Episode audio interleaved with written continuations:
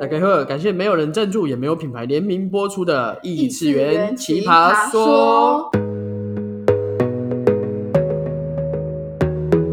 Hello，我是不务正业的塔罗师克莱尔。你好，我是放荡调酒师 Peter，那个 P 那个特。哎，首先恭喜我们进入二零二二的春天一阵子 啦，耶、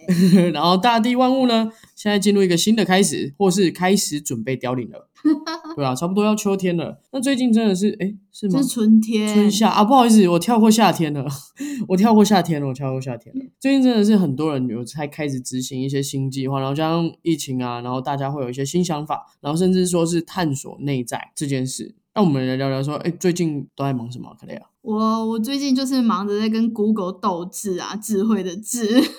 对，可能应该有三四天睡哦，可能不止三四天，大概有一周睡不好，吃不下了。对，没错，但是这个不好现在跟大家聊，之后等呃看我们谁分出高下来，再好好来跟大家分享。我只能说，Google 真的是非常的优秀啊，因为最近我也是在交手这件事啊。嗯，对，没错，那像在这，其实我觉得最近蛮多事情在转变，加上心理也是啦。那在这个转变的时间点，想说来跟大家聊聊不一样的，就是生命灵数的人啊，他会带有什么样的特质、跟议题、跟一些课题啊，就是可以让大家简单分享，就是各个灵数适合的职业方向。那我也会顺便嗯分享一下我遇过的 各个生命灵数的好朋友，好朋友。就是让大家在这种比较严肃的课题里面，还可以听一点生活化的事情，嗯、比较好带入。那这这集呢，知识涵养会比较高一点，那请大家提振一下精神，我们还是要听下去，然后顺便把纸跟笔拿出来，哎，也不用了，用计算机就好了，算一下自己的生命灵数，那你就可以比较了解说，哎，自己本身的课题大概会落在哪个方位这样。好，那接下来来跟大家聊聊，就是生命灵数中所谓的主命数字。主命数字就是我们现在要讲的那个生命灵数最重要、最重要的一个数字。那在教大家算这个数字之前呢，先来跟大家就是聊聊关于数字的奥秘。就是虽然我们现在现代生活中，数字这个东西大多用来计算物质类的物品嘛，或者是单位啊等等。那但是其实数字啊，就是每一个字它其实本身都带有不同的能量，所以用我们与生俱来的生日算出来的生命灵数，就是它也是带有我们天生的特质啊、天赋、课题这些东西，所以它是一个很好出街拿来了解自己的工具。现在可以偷偷算另外一半啊，或是家人的，哎，可以哦。 对啊，顺便了解一下哦，这个算一算啊，不合，先不要认识 了，哎、也不需要这样子啦。换下一位。 嗯算命就是一个建议嘛，啊但但是如果真的相处之后不适合，就大家也不要勉强了。 就算十二星座试完，发现哦，是我个个人的问题，十二星座我都不合。笑死！好啦，那接下来那个呃数字的部分啊，我们要怎么算呢？第一个，我们先把自己的生日全部写出来，例如说你是一九九零年的一月一号出生，哦，你是老妹呢？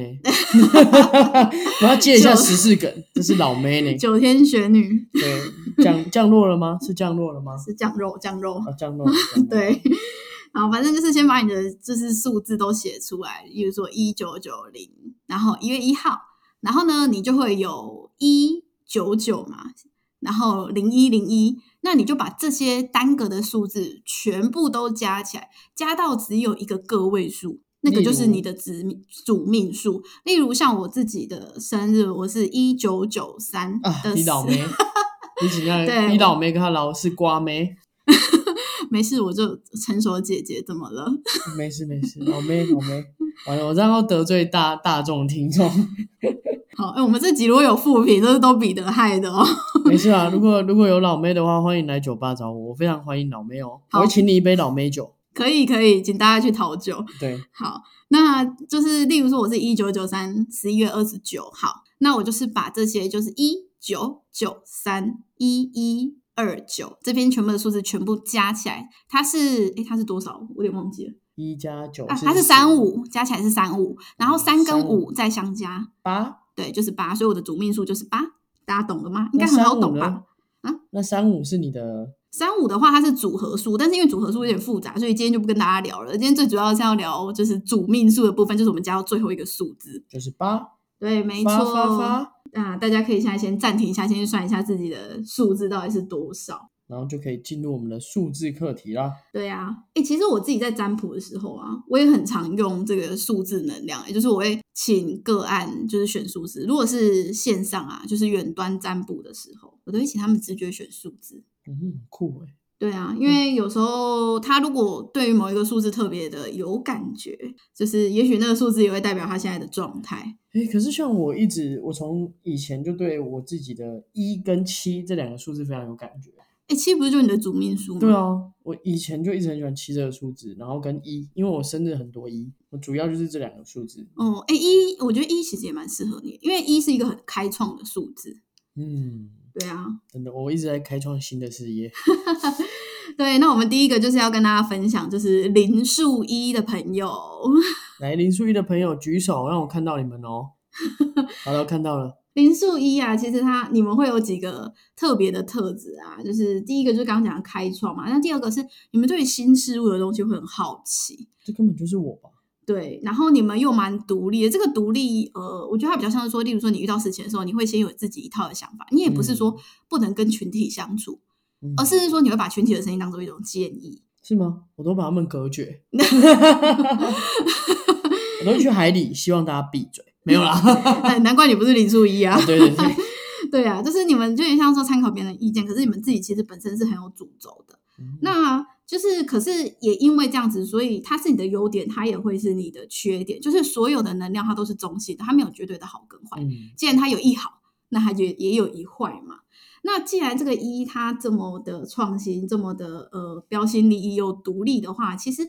有这个数字的人，你们是蛮需要舞台的。那这个舞台不是说我要站在台上给大家大家都看得到，觉得我很棒棒的那一种舞 台我，是圈 品。对对对对，不是全面，对，它是比较像是说你在做这件事情，你要感受得到自己的价值，即便没有很多人肯定你，或者说你的工作薪水也不是特别高，可是你可以特别享受那个当下，这是对于零数一非常重要的事情。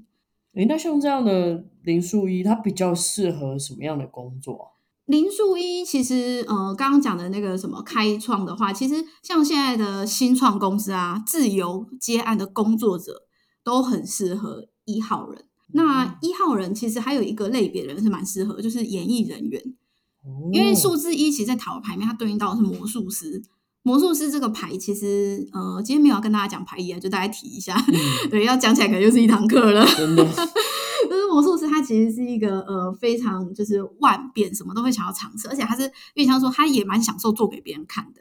所以其实演艺人员也是蛮适合的。但是呢，就是一的缺点就是你们常常在做很多事情还有新的尝试的时候，都是在挑战自己自己能不能给自己足够的自信这件事情。嗯，对，因为你们其实蛮需要外界的肯定的， 那那真的不是我。 就是独立归独立啦，可是就是你们其实还是蛮需要别人帮你们嗯拍拍手、抱抱你们。那那真的不是我。对啊，诶，像我有一个朋友，他就是林素怡的，然后他从学生时期到研究所，他都是一个很厉害的人，就是他很要求自己啊，就是他都那种顶尖的学校，然后他原本是学什么科技业哦、嗯电子之类的，就他原本是应该是一个很厉害的工程师，结果呢，因为他在工程师这一块就是得不到成就感，或者说他觉得做起来没有特别享受，嗯，就后来他去做什么，你知道吗？对哦，他后来跑去当技师，其实、对，没错，因为他很爱出国。欸可是这也不错 哎、对啊，是很不错啊。就是他很享受那个当下。其实虽然技师看起来薪水很高，但其实他前面付出的成本一很定啊多，一定非常非常的多。所以呃，两者比起来，他不一定是选择了一条比较舒服的路，嗯可是是一个很有挑战的、啊那他又很享受那个当下的一条路。嗯，对，所以其实一的人，如果你是刚毕业的学生，呃，我其实也蛮鼓励你们多方面去尝试，去打工换宿啊，可以来我酒吧哦。可以哦， 欢迎以下连接联络彼得。 对，我很缺打工换宿。对，所以就是一号人，其实你们非常需要这个找寻自己的过程。所以就是，如果我找不到，也不要先灰心啊，就是还不是找不到，是还没找到而已。时机未到啊。好诶、那再来是零数二的，零数二，哎，零数二这个数字，其实它在塔罗牌对应到我一张蛮喜欢的牌啊，它是女祭司。哇，那看来我最喜欢的就是女技师了。 我零数二好像遇的不太少。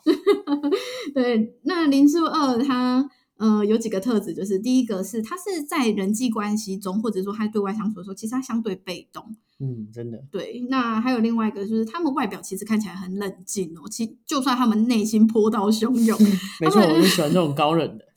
他们脸上的表情管理也会蛮棒的，该不会是他们的脸有什么打了什么，然后没办法，这我就不好说了没办啦法，笑？ 嗯这就不好说了。 还好我我的都是自然美的。然后零数二的人会有一个呃蛮厉害的能力，就是你们的直觉能力会非常的强。就通常你们会觉得，哎，有可能会不会是这样子？哎，偏偏事情就所是以这样抓子。偷吃特别厉害，哎，对，所以你的另一半如果是零数二的，自己要小心一点 还好哦。我都我都不是做这种事。那他们直觉力很强以外，他们其实去挖掘，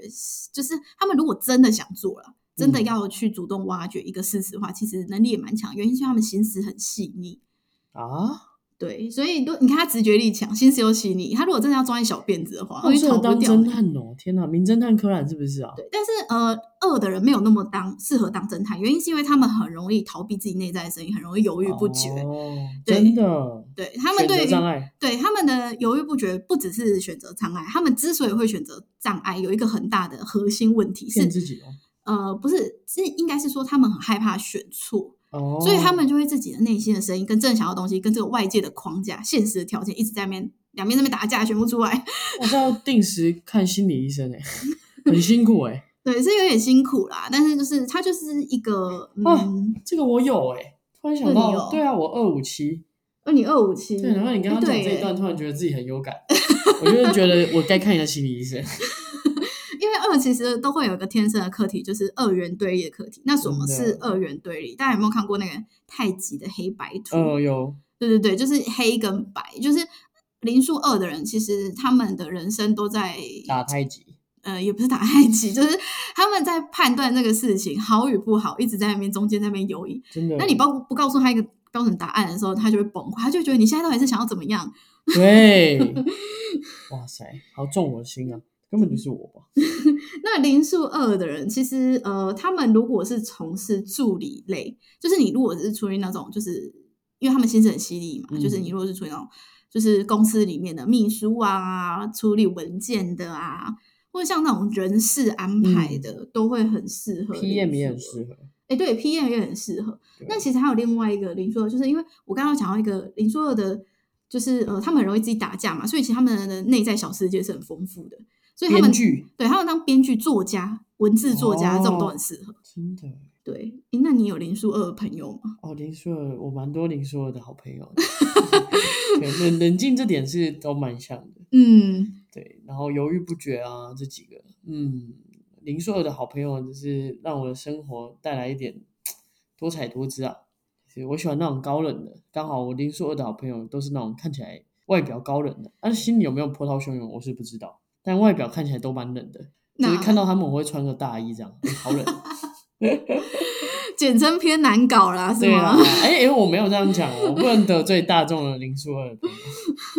哎、没有啦，就是呃，我觉得其实零数二的人，你们还有一个课题，就是学会怎么整理自己的内在，那跟外界做沟通。真的太辛苦了。对，就是林书二确实在这方面是比较辛苦，可是你们会有你们的优点啊，对啊就是对，因为毕竟有时候处理这些琐事，或者是说哦，像安排行程这种事情，哦对哦，真的真的，哦林书二的朋友最会排 schedule 了。对对对，就是团体中其实蛮需要林奇书二怪，我就没有这个功 能，